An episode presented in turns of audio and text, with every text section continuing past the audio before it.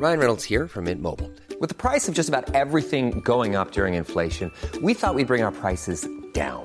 So to help us, we brought in a reverse auctioneer, which is apparently a thing. Mint Mobile unlimited premium wireless. Ready to get 30, 30, bit to get 30, bit to get 20, 20, 20, bit to get 20, 20, bit to get 15, 15, 15, 15 just 15 bucks a month. So, Give it a try at mintmobile.com slash switch. $45 upfront for three months plus taxes and fees. Promo for new customers for limited time. Unlimited more than 40 gigabytes per month. Slows. Full terms at mintmobile.com. Sie ist jung, schön, deutsch und gefährlich. In Windeseile stiehlt sie so manchem älteren Herrn das Herz. Und nicht nur das. Wenn einer während ihrer Pflege stirbt, kann sie bestimmt nichts dafür.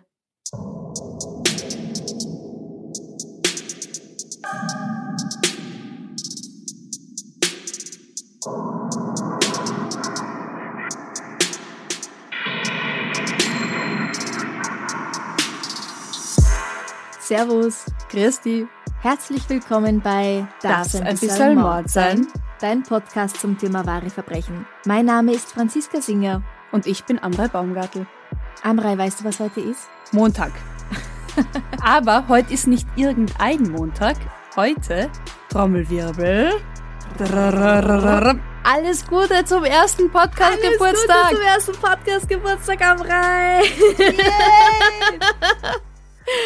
Ja, Franziska, vor einem Jahr sind wir mit Herzklopfen bei dir im Arbeitszimmer gesessen Mhm. und haben gesagt, Augen zu und durch, keine Ahnung, was das wird. Ja, und jetzt ist es ein Jahr. Und ich Dein Baby mich. ist ein Jahr, gratuliere. Ja, Wahnsinn. Was soll man sagen? Happy Birthday.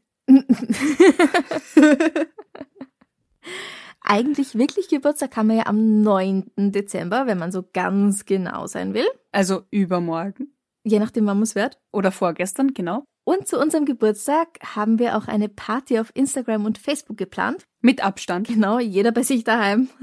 Mit Maske und Abstand. Mit Freunden des Podcasts. Also schaut's rein am 9. Dezember. Und feiert mit uns und trinkt. Wir geben euch einen Grund für Kuchen essen und Gin und Sekt trinken. Das ist doch was, oder? Oder Kinderpunsch und Apfelsaft. Egal wie, feiert uns, feiert mit uns und was auch immer ihr euch gönnt und ein schlechtes Gewissen habt, wo ihr keins haben solltet, wir sind euer Grund, wir haben Geburtstag. Und jetzt steigen wir einfach voll ein in die Folge, würde ich sagen. Voll ein in die Folge zum einjährigen Jubiläum. Im Memorial Hospital in Colorado Springs, USA, stirbt ein 67 Jahre alter Mann nach kurzer, schwerer Krankheit. Die Ärzte waren nicht imstande gewesen, festzustellen, was ihm fehlt, und sie können ihn nicht retten. Nach seinem Tod wird nachgeforscht, wer der Mann ist und woher er stammt. Es handelt sich um George Obendörfer. Er war zu Besuch in der Gegend. Zu Hause ist er eigentlich in Cincinnati, Ohio, gute 2000 Kilometer im Osten von Colorado Springs. Es stellt sich heraus, dass er nur zwei Tage zuvor in Begleitung einer Frau und eines Jungen im Parkhotel eingecheckt hatte. Da aus diesem Hotel gerade eine Meldung eingegangen war, dass zwei Diamantringe im Wert von 300 Dollar gestohlen worden waren, will die Polizei nun überprüfen, ob die beiden Fälle irgendetwas miteinander zu tun haben könnten. Wir schreiben den 1. August 1937. Die Frau und der Bub stellen sich als Mrs. Anna Mary Hahn und ihr Sohn Oscar heraus, die zusammen mit George Obendörfer in Colorado Urlaub machen wollten. Das ist die Information, die der Besitzer des Hotels von ihr bekommen hat. Im Hotel können die Ermittler die beiden nicht antreffen, also versuchen sie erst einmal den Juwelendiebstahl aufzuklären. Und da stellt sich heraus, dass eine Frau mit einem jungen Burschen im Schlepptau versucht hat, einige Diamanten zu verpfänden. Die Beschreibung, die der Mann im Pfandleihgeschäft abgibt, passt genau zu der, die der Chef des Hotels von Anna Marie und Oscar abgegeben hatte. Bald darauf stellt sich heraus, dass eine Frau, die Anna Marie sein könnte, einige Tage zuvor in der 120 Kilometer nördlich gelegenen Stadt Denver versucht hatte, als Mrs. George Obendörfer einen Betrag von 1000 Dollar von Georges Sparbuch abzuheben. Und jetzt die Standardfrage. 1000 Dollar 1937 wären heute? Das wären heute ungefähr 18.000 Dollar. Nicht schlecht. Und 300 Dollar in Diamanten die da gestohlen wurden, wären dann, ich könnte jetzt mir das ausrechnen, ich Ich habe es für nicht dich gemacht. Es wären Dankeschön. heute 5500 Dollar. Also gar nicht so wenig. Ordentliche Summe. Mhm.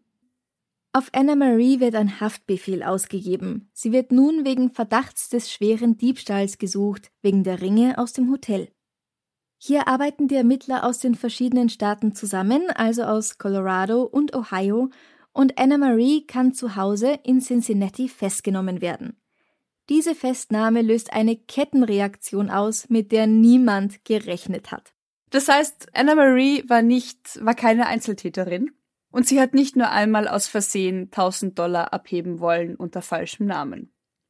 Weil man sowas ja auch grundsätzlich aus Versehen mal macht, also es kann passieren. Ne? Ja.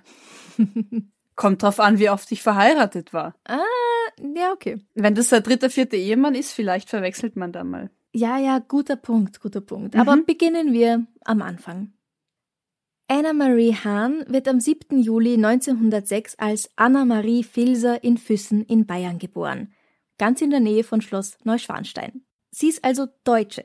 Überhaupt sind die meisten Personen heute Deutsche und daher werde ich ihren Namen von hier an auch Deutsch aussprechen, selbst wenn die Geschichte hauptsächlich in den USA spielt.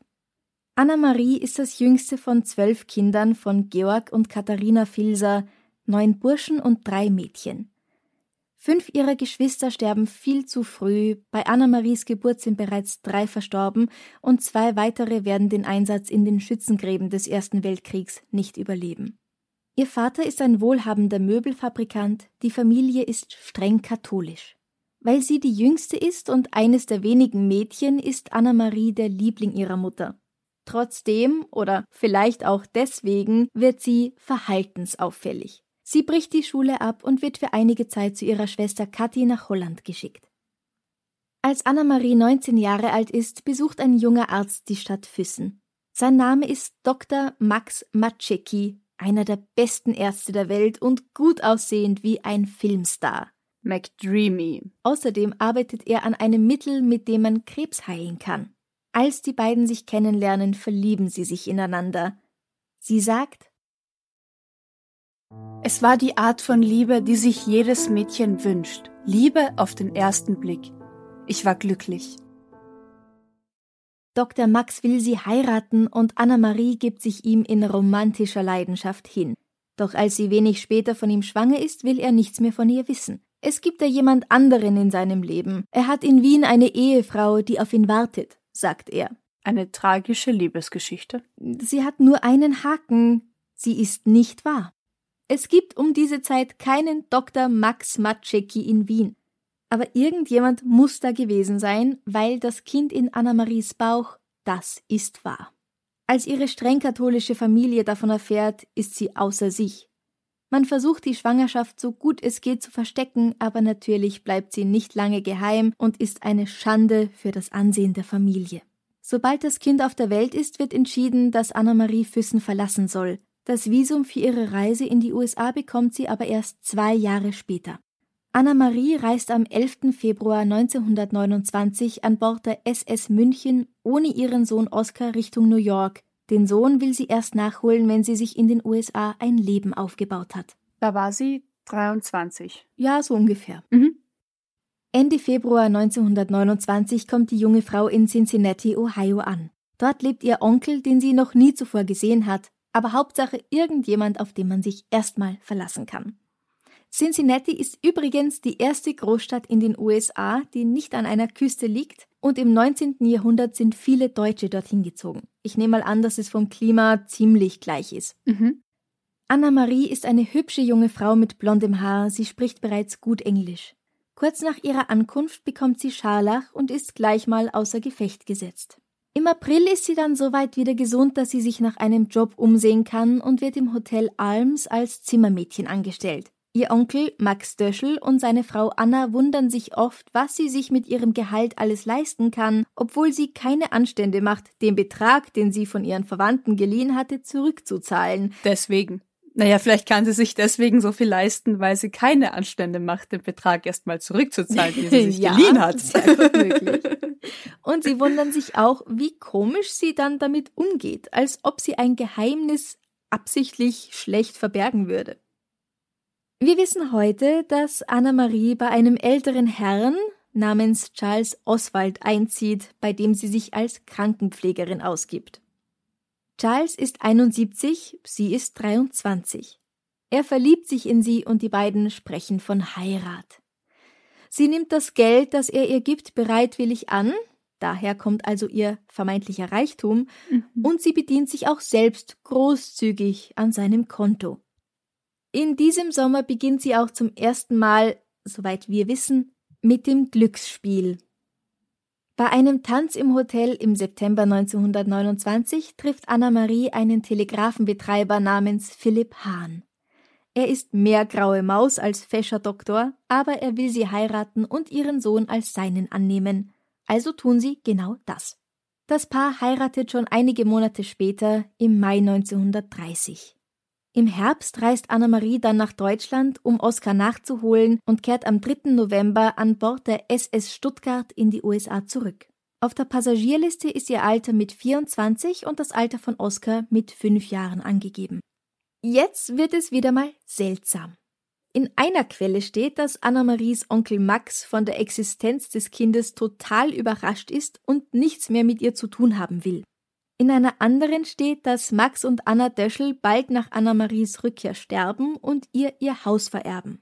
In einer weiteren Quelle steht, dass sie bei ihrem Tod ihr nicht nur das Haus vererben, sondern all ihr Hab und Gut und das, obwohl die beiden selbst Kinder haben. Fakt ist, sie sind tot. Oder sie verschwinden auf jeden Fall aus der Geschichte. So ist es. Fest steht, dass Anna-Marie und Philipp eine Bäckerei aufmachen und dann noch einen Feinkostladen aber sie haben immer Geldprobleme. Anna-Marie ist nämlich jetzt spielsüchtig, sie setzt auf Pferderennen und stellt auch mal einen ungedeckten Scheck aus, wenn sie wieder ihren gesamten Wetteinsatz verspielt hat. Um an Geld von der Versicherung zu kommen, legt sie 1935 ein Feuer im Feinkostladen. Es richtet keinen großen Schaden an, aber sie streicht immerhin 300 Dollar dafür ein. Zweimal brennt es auch in ihrem eigenen Haus, wofür sie insgesamt eine Summe von gut 2000 Dollar von der Versicherung erhält. 1935 und 36 versucht Anna-Marie ihren Ehemann Philipp von der Notwendigkeit einer Lebensversicherung für ihn zu überzeugen. Oh. Das ist meistens gar kein gutes Zeichen, ja. Sollte er nämlich bei einem Unfall sterben, würde sie mit einer hübschen Summe entschädigt werden. Philipp lehnt erst einmal eine Lebensversicherung über 10.000 Dollar ab, später stimmt er aber einer anderen über 5.000 Dollar zu. Kurz darauf erkrankt er schwer. Gegen Anna-Maries lautstarken Protest lässt seine Mutter ihn in ein Krankenhaus einliefern, was ihm das Leben rettet. Die Ursache für seine Krankheit kann nicht gefunden werden. Ich, ich habe da so eine Vermutung. Wenn es vorher schon schwierig war, so kriselt es jetzt erst recht in ihrer Partnerschaft und Philipp und Anna-Marie trennen sich schließlich. Anna-Marie beginnt nun als Pflegerin für ältere Herren zu arbeiten. Ist Pflegerin hier ein Euphemismus? Oder hat sie tatsächlich eine Ausbildung? Weil ich meine, Pflegerin erfordert doch einiges an Können und an Berufserfahrung. Sie hat absolut keine Ausbildung, aber anscheinend fragt niemand danach. Mhm. Sie behauptet vermutlich einfach, dass sie in Deutschland so eine Ausbildung absolviert hat und weil es Anfang der 1930er ist, ist es dann okay so. Ah ja, ja. Eins ihrer ersten Opfer ist Ernst Köhler, der auch als Ernest Koch vorkommt. Da sind sie und Philipp noch mehr oder weniger glücklich verheiratet. Die beiden mieten zwei Zimmer in seinem Haus. Im Erdgeschoss hat ein Arzt seine Praxis. Anna-Marie schleicht nun immer wieder unbeobachtet in diese Praxis, um für sich selbst Rezepte für Morphium und andere Betäubungsmittel auszustellen. Am 6. Mai 1932 oder 1933 stirbt Ernst. Er vermacht ihr sein wunderschönes altes Haus, das gute 12.000 Dollar wert ist. Heute laut usinflationcalculator.com also gute 230.000 Dollar plus ein Auto, ein Sparbuch und einen Haufen Antiquitäten. Angeblich erreichen den Leichenbeschauer mehrere Anrufe mit dem Hinweis, dass Ernst vergiftet worden sei, aber Anna-Marie sagt, Blödsinn, der alte Mann ist an Speiseröhrenkrebs gestorben. Und das reicht dann auch irgendwie. Ah ja. Ernst wird ins Krematorium gebracht und danach ist es natürlich unmöglich, in seiner Asche noch Gift nachzuweisen. Also ein einwandfreier Mord. Und darum macht sie auch weiter. Da war sie noch verheiratet. Da sind sie noch verheiratet, da sind sie noch mehr oder weniger glücklich. Mhm. Anna-Marie schaut sich in der deutschsprachigen Gemeinschaft von Cincinnati nach weiteren wohlhabenden, älteren, alleinstehenden Herren um. Die freuen sich über Aufmerksamkeit von einer jungen, hübschen deutschen Blondine, die sie umsorgt, für sie kocht und mit ihnen flirtet und bestimmt auch mal vor einem Kuss nicht zurückschreckt. Der nächste, von dem wir wissen, der Anna-Maries Charme und Schönheit verfällt, ist im Sommer 1936 Georg Heiß. Georg ist Anfang 60 und als Anna-Marie in sein Leben tritt, erlebt er einen zweiten Frühling. Daher stört es ihn auch nicht, dass sie ihn wiederholt um Geld bittet. Den Kreditmanager seiner Firma, der Consolidated Coal Company, stört das allerdings schon. Immerhin hat Anna-Marie da schon über 2000, sprich 30.000 Dollar von Georg ausgeborgt. Nach dem Realitätscheck durch diesen Manager dürfte Georg die rosarote Brille ordentlich verrutscht sein, denn er beginnt nun, die Beziehung mit der Frau zu überdenken. Sie fragt ständig nach Geld. Und immer wenn sie für ihn kocht, schmeckt das zwar echt gut, aber danach fühlt er sich so richtig schlecht. Klingt ganz so, als ob sie dich vergiften will, meint der Kreditmanager. Scheiße ja, meint Georg. Daraufhin fordert er von Anna-Marie seine 2000 Dollar zurück und beendet den Kontakt. Zur Polizei geht er allerdings nicht. Das heißt, wäre er da zur Polizei gegangen, hätte er vielleicht andere Leben retten können? Also ich meine, wenn sie nicht aufgehalten wird, dann macht sie ja wahrscheinlich weiter. So ist es. Und dadurch, dass er diese Summe Geld, die er ihr gegeben hatte, wieder zurückverlangt, steckt Anna-Marie jetzt ganz schön in der Scheiße. Ende 1936 lernt sie dann den 72-jährigen Albert Palmer kennen. Den Cocktail. Nicht ganz, der heißt Arnold Palmer. Ah ja. In manchen Quellen heißt der Mann Albert Parker, aber das dürfte falsch sein. Wir bleiben mal beim Namen Palmer. Okay. Die beiden verbindet die Liebe oder besser gesagt vielleicht die Sucht auf Pferderennen zu wetten. Bald nennt er sie mein Mädel und haut so richtig rein, wenn sie für ihn gutbürgerliche deutsche Küche zubereitet. Sie hinterlässt ihm auch immer wieder süße kleine Nachrichten wie die folgende. Mein lieber süßer Daddy, wir sehen uns dann morgen wieder. Mit viel Liebe und Küssen, deine Anna. Sie schwatzt ihm 2000 Dollar ab, die sie an Georg Heiß weitergibt, um ihre Schulden bei ihm zu begleichen. Aber als auch Albert auffällt, dass es ihr irgendwie immer nur ums Geld geht und ihr ein Ultimatum stellt, entweder die 2000 Dollar bar auf die Hand zurück oder sie wird seine Frau, da ist das zugleich sein Todesurteil. Also er hätte kein Problem damit, sie zu erpressen oder sich sie zu kaufen als Ehefrau? Ah ja. Ja, ja sympathisch, gell? Oh, ja, sehr. Aber mach dir keine Sorgen, Anna-Marie muss sich nicht entscheiden. Zufällig erkrankt Albert nämlich und stirbt am 26. März 1937 an einem Herzinfarkt. In Anführungsstrichen. Wie das so passiert. Der Schuldschein auf ihren Namen verschwindet bald darauf aus seinem Besitz. Den nächsten Verehrer hat sie bald an der Angel. Das ist Jakob Wagner und der stirbt im Alter von 78 Jahren. Aber sie kommt schon ganz schnell zu diesen Männern, oder? Mhm. Wie? ich meine, man kann ja schlecht Zeitungsannoncen aufgeben, suche reiche, wohlhabende. Doch könnte man. Einsame. Hat sie das getan? Alte. Einsame, reiche, alte, verzweifelte Männer mit viel Geld? Ja. Im Fall Ja. von Jakob Wagner wissen wir, wie sie es angestellt hat. In diesem Fall geht Anna-Marie nämlich in ein Mietshaus hinein und fragt, ob dort zufällig ein älterer, einsamer Mann wohnt. Als die Frau, die sie anspricht, sagt, ja, da wohnt ein Deutscher, antwortet Anna-Marie, super, das ist mein Onkel. Äh, Wie Nein. heißt er noch gleich? Und obwohl Jakob Wagner weiß, dass sie nicht seine Nichte ist, sind die beiden bald sehr vertraut miteinander. Kurz darauf ist er auch schon im Krankenhaus. Während er sich unter Schmerzen windet, flüstert er, Ich könnte ein Fass voll Wasser trinken. Das lässt Ermittler später darauf schließen, dass er mit Arsen vergiftet wurde. Wahrscheinlicher ist in seinem Fall allerdings Crotonöl. Amrei, du interessierst dich ja immer so für das Wissenschaftliche.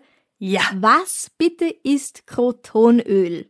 Crotonöl ist ein starkes Abführmittel, das aus dem Samen des Crotonbaums hergestellt wird. Der wächst in Südostasien. Bereits vier Tropfen können eine tödliche Wirkung haben und außerdem ist es möglicherweise krebsfördernd.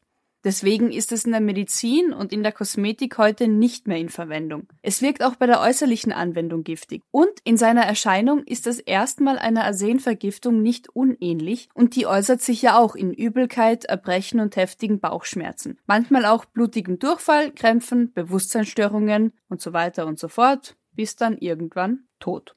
Äußerst unangenehm. Mhm. In Jakobs Wohnung findet sich ein handgeschriebenes Testament. Darin steht Ich habe Geld bei der Fifth Third Bank. Nachdem mein Begräbnis bezahlt und alle Rechnungen beglichen sind, vererbe ich meiner Nichte Anna Hahn den Rest. Frau Hahn soll auch der Vollstrecker sein. Ich wünsche keine Blumen und ich möchte keinen offenen Sarg. Das hat aber sie geschrieben, oder? Ja, klar. Weil sie niemand verdächtigt, wird Anna-Marie immer hemmungsloser. Während sie sich noch um Jakob kümmert, freundet sie sich auch mit einer älteren Dame an, der sie weismacht, dass sie eine echte Pflegerin ist. Sie versucht sie mit vergifteter Eiscreme umzubringen, aber als der Frau schlecht wird, lässt sie sich ins Krankenhaus bringen und überlebt. Trotzdem ist sie bei ihrer Rückkehr nach Hause einiges an Bargeld und Wertsachen ärmer. Ein paar Wochen nach Jakobs Tod freundet sich Anna-Marie mit einem weiteren Mitsechziger an, George oder Georg Xellmann, ein deutschsprachiger Einwanderer aus Ungarn. Er hat nicht viel Geld, aber das schafft Anna-Marie ihm abzuschwatzen. Eines Abends prahlt er vor seinen Freunden, dass er eine junge Schönheit heiraten würde, und am nächsten Morgen ist er tot. Während sie sich noch mit Xellmann trifft, lernt Anna-Marie ihr nächstes Opfer kennen, den 67-jährigen Georg Obendörfer, ein pensionierter Schuster, der noch hin und wieder Flickarbeiten verrichtet. Er ist verwitwet und stolzer Opa von elf Enkelkindern. Eines Tages betritt eine blonde Schönheit sein Geschäft und er verfällt ihr komplett. Anna-Marie erzählt ihm, dass sie in Colorado ein Haus und etwas Grund besitze. Wäre es nicht wunderschön, wenn die beiden zusammen mit ihrem Oscar dort wohnen könnten? Und wie? Bald packen sie ihre Sachen und machen sich zu dritt auf die Reise durch die USA, 2000 Kilometer gen Westen.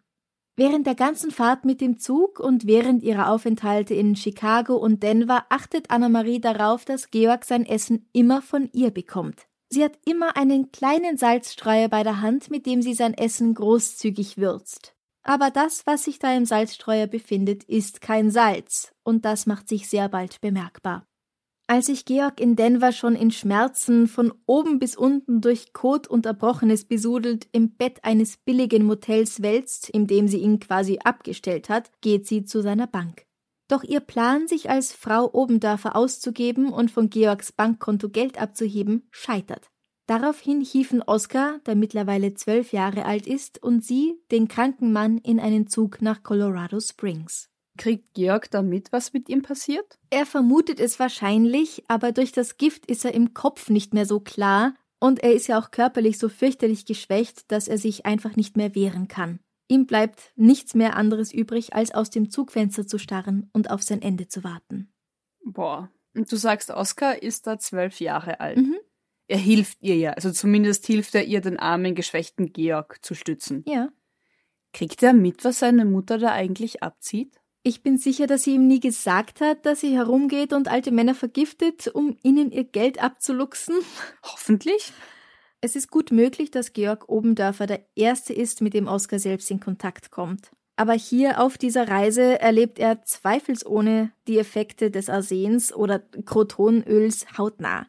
Also er sieht da schon wirklich, wie Georg körperlich und geistig immer mehr verfällt und er muss auch dabei sein, wenn der Mann purgiert, um hier mal ein etwas schöneres Wort zu verwenden. Und das schönere Wort purgiert bedeutet also, wenn es oben und unten und überall gleichzeitig rauskommt. Ja. Yep.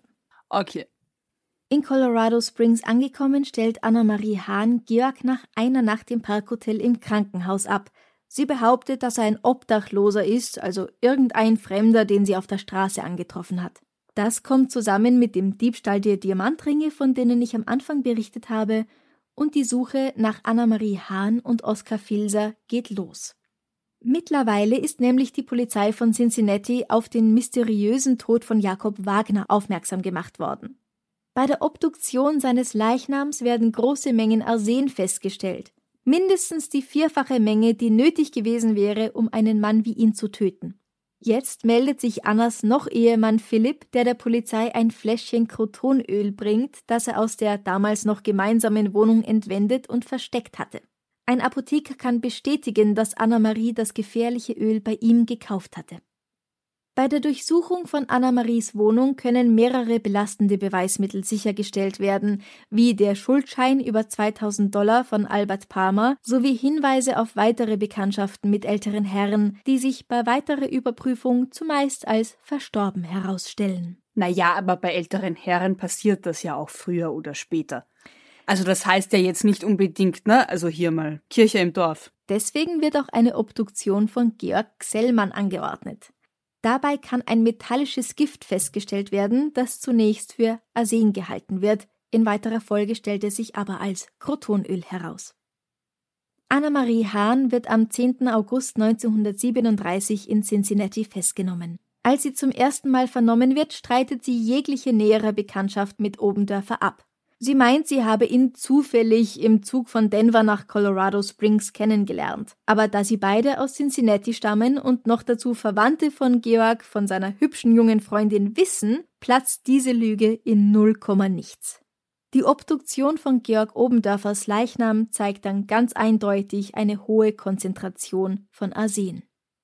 Oskar wird ebenfalls befragt und er bestätigt die Annahme, dass Obendörfer keine zufällige Bekanntschaft aus dem Zug war, sondern dass die drei tatsächlich miteinander verreist waren. Anna-Maries Prozess beginnt am 11. Oktober 1937.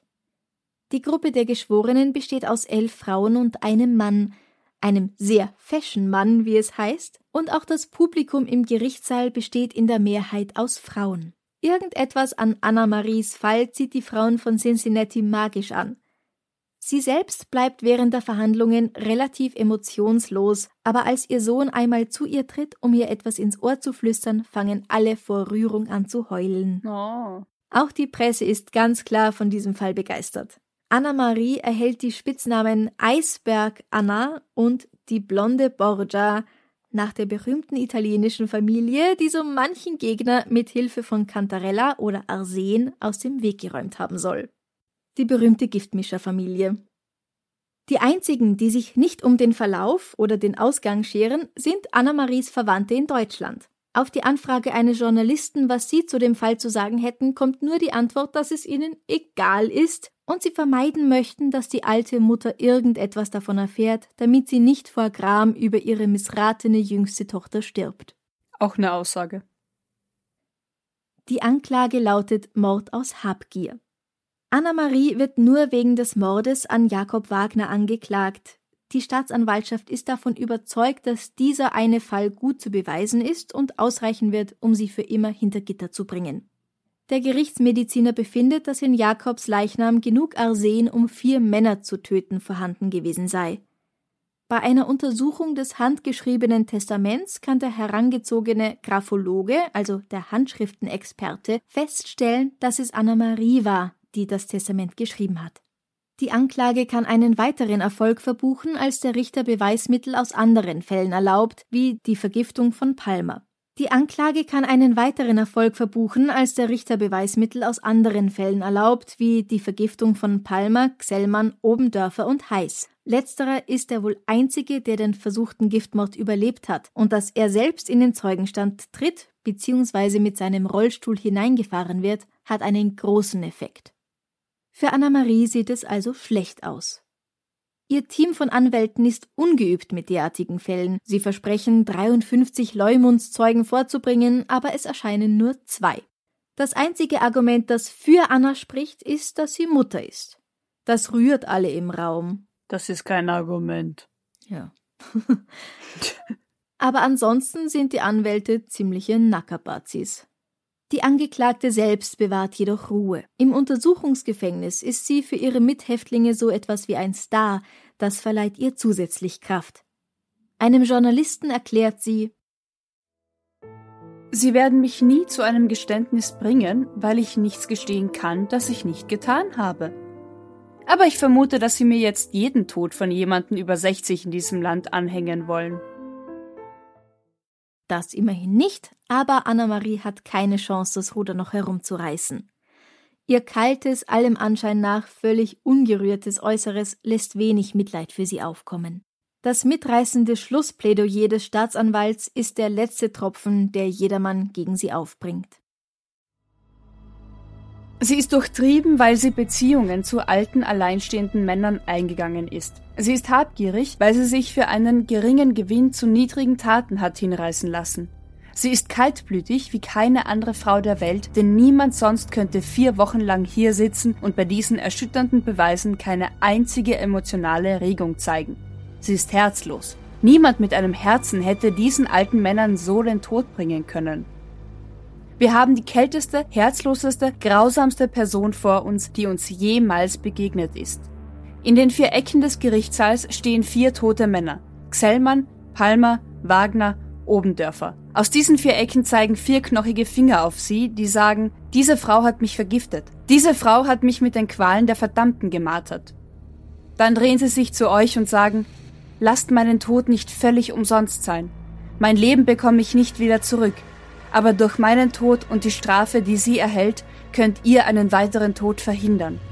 Aus den vier Ecken dieses Saals sprechen diese alten Männer zu euch und sagen, tut eure Pflicht. Das Plädoyer wirkt. Nach nur zwei Stunden Beratung kommen die Geschworenen mit ihrem Urteil zurück. Schuldig im Sinne der Anklage, without recommendation for mercy. Also mit der Empfehlung, dass das Urteil nicht abgeschwächt werden soll.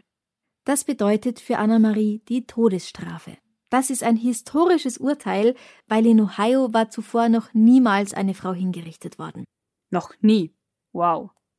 Anna-Marie wird nun in die Justizvollzugsanstalt in Columbus gebracht, wo man eine neue Zelle speziell für sie einrichtet, um sie von den übrigen Häftlingen zu isolieren. Das ist wichtig, schließlich ist sie hier nämlich der einzige weibliche Häftling. Sie erhält jede Menge Briefe, Fanpost von Personen, die gern ihren Platz im Gefängnis einnehmen möchten und anfragen, ob sie nach der Hinrichtung vielleicht ihre Kleidung haben könnten. Sowas nennt sich Fanpost. Wie würdest du es nennen? Ähm, ich würde es nicht als Fans. Ja, klar, es ist Fanpost, aber mhm. eher von Perversen. Tja, du kannst es dir nicht aussuchen, wer dir Briefe schreibt. das stimmt. Mehrmals werden Gnadengesuche eingereicht und im Dezember stellt man Anna-Maries Sohn Oskar vor den Governor, von dem der sich das Leben seiner Mutter zu Weihnachten wünscht. Aber nicht einmal das hat den gewünschten Erfolg.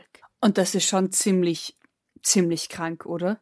Der ist zu dem Zeitpunkt 13, 14? Ja, 12, 13, sowas, ja. Ich finde das herzlos, dem Jungen gegenüber ihm sowas anzutun. Ja, meine ich ja, meine ich ja. Also dann ja. den vor den Governor zu schicken, um zu sagen, ach bitte, bitte darum, dass deine Mutter nicht hingerichtet wird. Der kriegt das ja alles mit. Ja, ich glaube schon, dass er es auch selber machen möchte, aber ich habe so das Gefühl bekommen, dass man ihn benutzt dafür. Eben.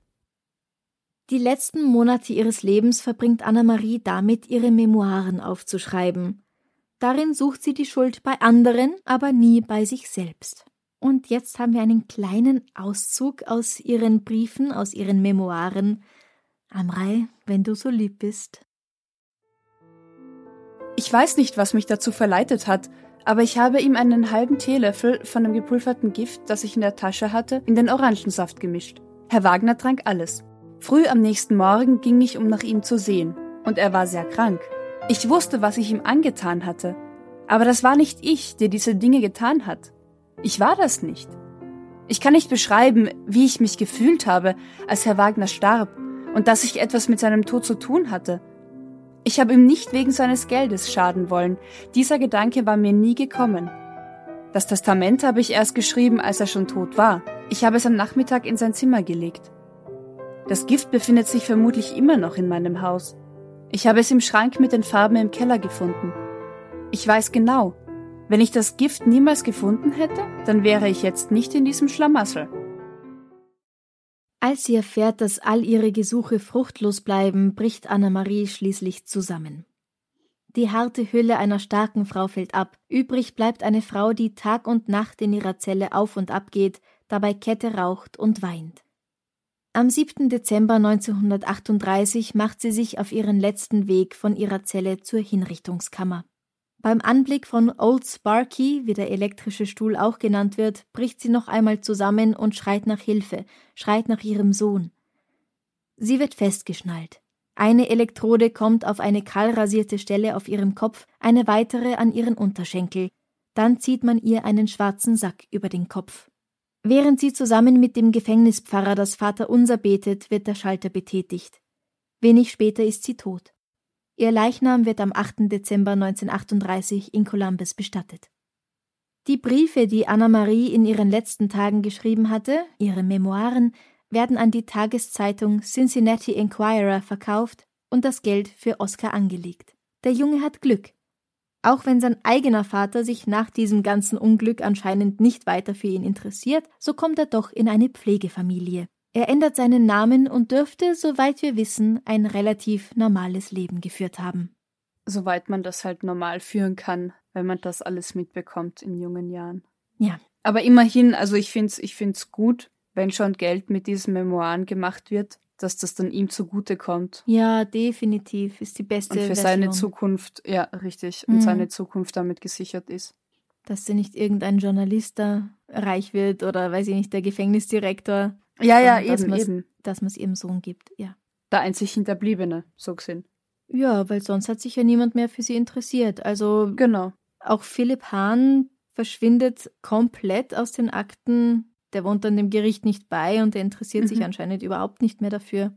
Naja, aber Philipp Hahn war ja auch der, den sie zu einer Lebensversicherung überreden wollte. Und auch ja, hat. aber das ist jetzt kein Grund, um seinen Sohn aufzugeben. es war nicht sein leiblicher. Je nachdem, wie lange sie zusammen gewohnt. Äh, haben gut, ja wenn sie zehn lang- Jahre miteinander verbracht im Grunde. Ja, das okay, das stimmt, ja. Hm. Ich meine, auch hier, auch Täter haben Familie und auch Täter Mhm. haben Geschichte. Ich habe mir halt am Anfang schon gedacht, mit den zwölf Geschwistern. Fünf Äh. sterben früh, ein paar sterben in Schützengräben. Ich meine, das ist gravierend krass. Heutzutage, glaube ich, kann man sich das, also ich kann es mir nicht ansatzweise vorstellen, wie viel Leid Familien durchmachen müssen. Klar, damals waren es also Großfamilien, das war klar, du hast irgendwie fünf bis acht Geschwister, okay. Aber wenn da, was weiß ich, plötzlicher Kindstod, Krankheiten, vielleicht gibt's dann zu viel zu essen, einige verhungern, keine Ahnung. Es war fast normal, dass nicht alle Geschwister erwachsen werden. Ja, das stimmt. Ob jetzt Mhm. durch Krieg, Krankheit, Hunger, wie auch immer. Mhm. Aber das macht ja was mit, mit einem Menschen und mit einem Familiensystem. Also allein das, glaube ich, da kriegst schon irgendwie vielleicht, vielleicht ein bisschen einen Knacks ab. Könnte man jetzt dagegen halten und sagen, ja, dann hätte ja jeder einen Knacks gehabt. So ist ja nicht. Nein, eh, also ich glaube natürlich, ob der Knacks jetzt dann einen Serienmörder aus dir macht oder einfach nur einen dankbaren, offenen, sensiblen Menschen oder irgendwas dazwischen. Klar, aber es macht was mit dir. Es ist keine Entschuldigung, Mhm. aber dass man da dann vielleicht irgendwie, vielleicht eher schaut, dass man nicht zu kurz kommt und dadurch vielleicht radikaler in seinem Leben vorgeht, das könnte ich mir vorstellen. Nicht, dass ich das für gut befinde.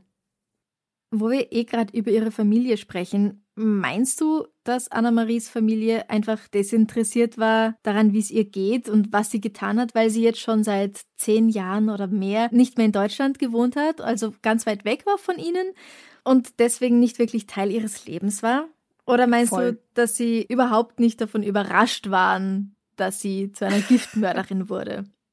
Weil sie als Kind ja schon weggeschickt wurde, weil sie sich nicht so gut benommen hat und dann plötzlich das Kind gehabt hat, wo man so etwas doch nicht macht. Naja, aber zwischen, zwischen am Gspusi, wo ein Kind passiert, unter Anführungszeichen, und einer Giftmörderin sind ja doch noch einige Schritte, Ja, ja, die nichts natürlich. miteinander zu tun haben. Ja, ja, aber sie wurde ja auch weggeschickt für einige Zeit. Ach, ich glaube eher, dass das eher mit der Distanz zu tun hat. Ich meine, heutzutage hast du WhatsApp und Videos und Internet und kannst telefonieren und bist eh verbunden, egal wo auf der Welt du bist. Hm. Damals, nach dem Ersten Weltkrieg, Amerika, das war eine andere Welt, das war einfach nicht mehr da. Also ich glaube eher, dass das so ein, ja, da hatten wir eine schwierige Tochter und wenn sie zurückkommt, ist schön. Und wenn sie dort dann irgendwie Unheil anrichtet, dann eh auch wie die Familie sagt, damit die Mutter nicht vor lauter Gram stirbt, will man damit lieber nichts zu tun haben. Tu mal so, als wäre nichts gewesen.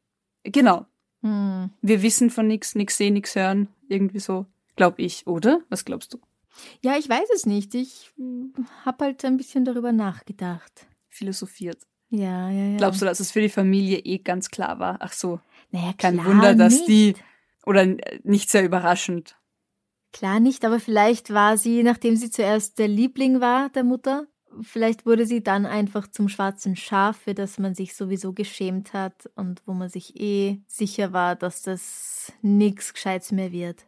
Aber denk dir mal, wie schlimm das sein muss, wenn du bei einem Familienmitglied irgendwann sagst, ja, ah, kein Wunder, dass der jetzt noch irgendwie zum Giftmörder wurde. Das hat man schon mal mit, ist es dir lieber, wenn du aus allen Wolken fällst, wenn dein Partner oder dein Mhm. Familienmitglied zum Mörder wird, oder ist es beruhigender zu sagen, ja, es ist nicht weit hergeholt? Hm. Und dann ist halt auch die Frage, war Anna-Marie wirklich zu echten Gefühlen fähig? Oder hat sie vielleicht psychopathische Züge gehabt? Also, dass sie gar nicht wirklich mit anderen Leuten fühlen konnte. Also ich für mich habe irgendwie das Gefühl, bei dem Ausschnitt, den ich da gelesen habe, so ein bisschen distanziert von all dem wirkt sie schon. Also so, so eine andere Wahrnehmung auf das Ganze. Mhm. Ich kenne mich viel zu wenig aus mit psychologischen, also mit psychischen Erkrankungen. Aber dass sie irgendwie dieses Dissoziieren, dieses nicht wirklich wahrnehmen, was passiert, wie in Trance vielleicht, oder sein eigenes Recht irgendwie leben wollen in seiner eigenen Welt und da tut man ja auch gar nichts so Schlimmes oder man ist ferngesteuert, fremdgesteuert, keine Ahnung, welche Optionen es da gibt, aber ich habe nicht das Gefühl, dass sie empathisch, total sozial fähig war, in der Gesellschaft zu leben. Mhm. Oder? Ja, mir kommt auch vor, dass sie das, das war nicht ich, ich war das nicht, dass sie das vielleicht eher geschrieben hat, um das zu benutzen, um da vielleicht wieder herauszukommen aus diesem Todestrakt. In der Hoffnung, dass man Mhm. das liest und ihr dann glaubt und ihr noch eine Chance gibt. Also unterstellst du ihr Klugheit sozusagen und, und hohe Intelligenz. Ich glaube Um da nicht, dass man dafür wahnsinnig hochintelligent sein muss.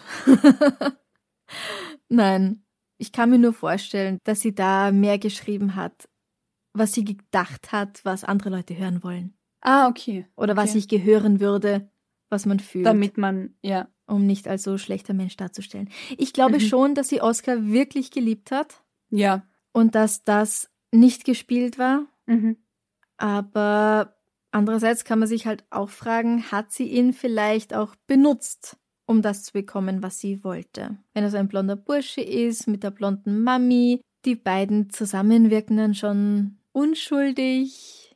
So Madonna mit dem Kinde und dann ist es nochmal leichter, dann wirkt man vertrauenswürdiger. Du meinst es bei den Männern, nicht Ja, beim bei den Männern. Richter. Ah ja, Ja, ja. ja. Mhm. Mhm. Davor, genau. Ja, ja, sicher. Ich glaube schon, vielleicht, dass sie so ruhig war, auch im Gericht ganz lang. Unterstelle ich ihr vielleicht dieses, nachdem sie immer irgendwie durchkommen ist mit Schönheit, Anmut, Lieblichkeit, Hm. dass es vielleicht wirklich gebraucht hat, um zu realisieren, das ist es. Hm. Das Urteil ist fix, da kann nichts geschehen. Also, dass sie sich da vielleicht irgendwie auf ihre Erfahrung mit ihrem Wirken verlassen hat. Und dass es dann erst auf sie hereingebrochen ist, wie sie gemerkt hat, Genau. shit, Da kann man ich echt nichts machen. nicht. Ja, ja, ja. Ja. Naja, und ihre Verteidiger dürften halt auch keine Erfahrung gehabt haben mit, mit Morden, mit Mördern. Na, vor allem mit einer mordenden Frau, mit einer Serienmörderin sozusagen. Glaubst du, sie hätte noch eine Chance gehabt, wenn sie jemanden, wenn sie einen wirklich guten Anwalt gehabt hätte? Also ich glaube, sie hätte eine bessere Chance auf Freiheit oder zumindest keine Todesstrafe gehabt, wenn die Anklage nicht so gut im pathetischen, emotionalen Räderschwingen gewesen wäre. Die Rede war schon wirklich Boah, gut. das, ja, ja. da stehen die Männer und lasst meinen Tod nicht ungesühnt. Das hatte Ah, schon ja. Kraft. Ist hart. Ja, ja. Also ich glaube, da, da, da musst du schon verdammt guter Anwalt sein, um das so hinzukriegen. Um da noch dagegen zu halten. Ja, und vor allem, weil sie ja schuldig war. Ja. Also das kommt halt auch noch dazu. Ich glaube, sie hätte eine bessere Chance gehabt, wenn sie nicht schuldig gewesen wäre. noch viel besser, als wenn die Anwälte, also wenn die Verteidiger besser gewesen wären. Na, wenn sie nicht schuldig gewesen wäre, dann ähm, wäre sie ja vermutlich gar nicht erst vor Gericht gestanden. Ja, oder die Verteidigung hätte einfach bessere Beweise für sie gehabt und nicht gegen sie. Mm, ja, es sah einfach wirklich, wirklich schlecht aus für sie. Ja. Was Schönes zum Abschluss. Wenn dir dieser Podcast gefällt, würden wir uns sehr über deine Unterstützung freuen. Du kannst unser Komplize auf Steady werden. Für einen Beitrag ab 2,50 Euro pro Monat bekommst du jeden Monat exklusives Material, das alle anderen nicht bekommen und die neue Episode auch schon am Sonntag statt ganz normal am Montag. Oder du schickst uns ein Enzian-Schnapsal über co-fi.com. Kein Geld, kein Problem. Du kannst uns auch helfen, indem du unseren Podcast abonnierst, bewertest und all deinen Freunden und Kollegen von uns erzählst. Finde uns auf Instagram at darf's ein bisschen und auf Facebook ganz normal darf's ein bisschen sein. Alle Links zu Steady, zu Social Media und unsere E-Mail-Adresse findest du auch auf unserer Homepage www.darfseinbissalmordsein.com. Noch was Schönes zum Abschluss. Und heute was besonders Schönes und passend zum Einstiegsthema. Geburtstag! Ja! Was, was ist denn so dein absoluter Lieblingsgeburtstagskuchen? Das ist ganz easy. Mein liebster Geburtstagskuchen ist eine Panama-Torte. Klär mich auf. Vielleicht bin ich zu jung. Ich kenne Malakoff, aber Panama sagt mir gerade gar nichts. Äh, Torte, nicht Cocktail. Was? Nein, Malakoff gibt's ja auch den Cocktail, den Bombencocktail oder die Torte. Ich wollte nur gerade verifizieren. Molotow. Molotow, nicht Malakoff. Ah, okay. Gott. Ja, Molotow-Cocktail nicht, Nee, nicht- Malakoff-Torte schon essen. Ähm, eine Panama-Torte ist so eine Schichttorte, eigentlich ohne Mehl. Also der Teig besteht aus Mandeln, Ei, Schokolade, Zucker. Und dann kommt eine Cremefülle rein aus Schokolade, Butter und Zucker. Also wahnsinnig gesund.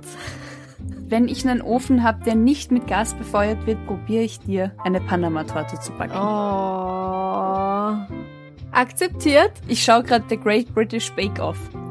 Und jetzt kannst du backen. Am Papier total. Aber wenn wir schon Hörer haben, die sagen, wir sollen von nichts Süßem sprechen. Ja, Pech gehabt, wir haben Geburtstag. Aber bei diesen Folgen. Ah, ja. Hm.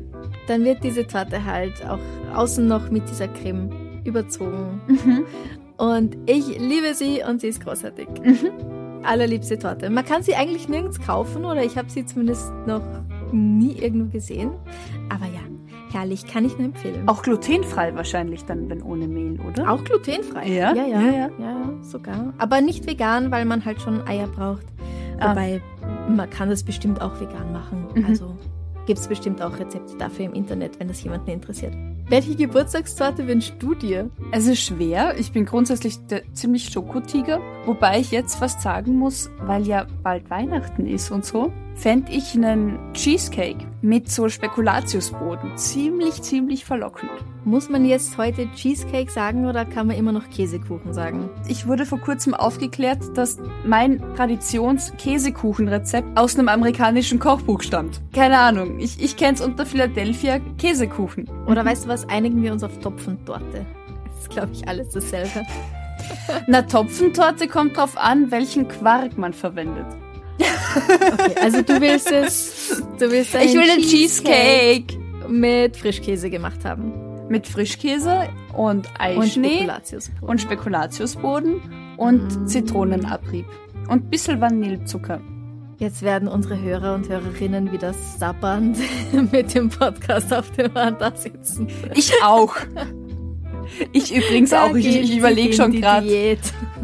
Ach komm, es ist Weihnachten, wir haben Geburtstag, es ist Corona-Lockdown. Genießt, was ihr Es genießen ist eh könnt. wurscht. Naja, vor allem Genau. irgendwie muss man sich ja bei Laune halten. Ja, und sich zum Schluss des Jahres auch was Gutes gönnen. Was Schönes. Was Schönes, Schönes zum zum Abschluss, genau. und zum Start und zwischendrin und einfach immer, weil das Leben ist zu kurz, ganz ehrlich. Genau. Genießt es. Mit welchen Geburtstagskuchen? Was sind so die, wo ihr sagt, das geht immer, das ist euer Feierkuchen, Feiertorte? Oder was würdet ihr jetzt gerne zu unserem ersten Geburtstag mit uns essen? ja, Die Frage kommt am Sonntag auf Instagram und Facebook. da waren wir dann schon ein Jahr. Wir freuen uns über Rezepte. Oder Bilder in der Story verlinkt. Wenn jemand die Zeit und die Muße hat zu backen. uns einen Geburtstagskuchen zu backen und ihn dann selber zu essen. Genau. Macht uns eine Freude und genießt den Kuchen. Das ist doch mal ein Deal, oder? Guter Deal. Mhm. Bevor wir uns verabschieden, bedanken wir uns noch bei unseren wunderbaren neuen Komplizen. Die werden immer mehr. Na, zum ja, finde ich voll gut, finde ich voll toll. Wie gesagt, wir kürzen eure Nachnamen mit dem Anfangsbuchstaben ab, damit es keine Probleme gibt, falls jemand nicht den ganzen Namen genannt haben möchte. Datenschutz und so.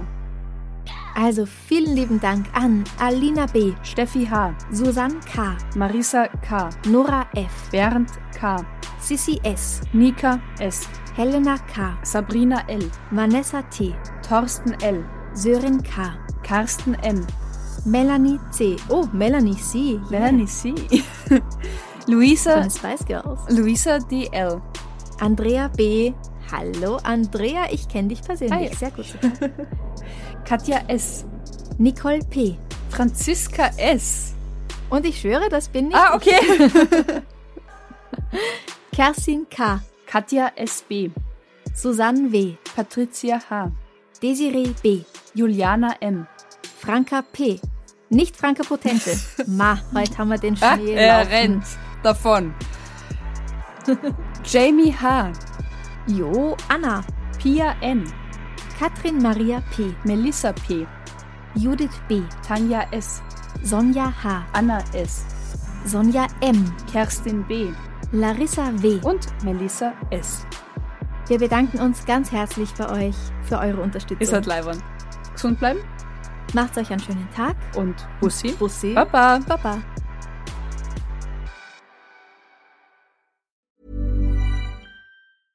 Even when we're on a budget, we still deserve nice things. Quince is a place to scoop up stunning high-end goods for 50 to 80% less than similar brands.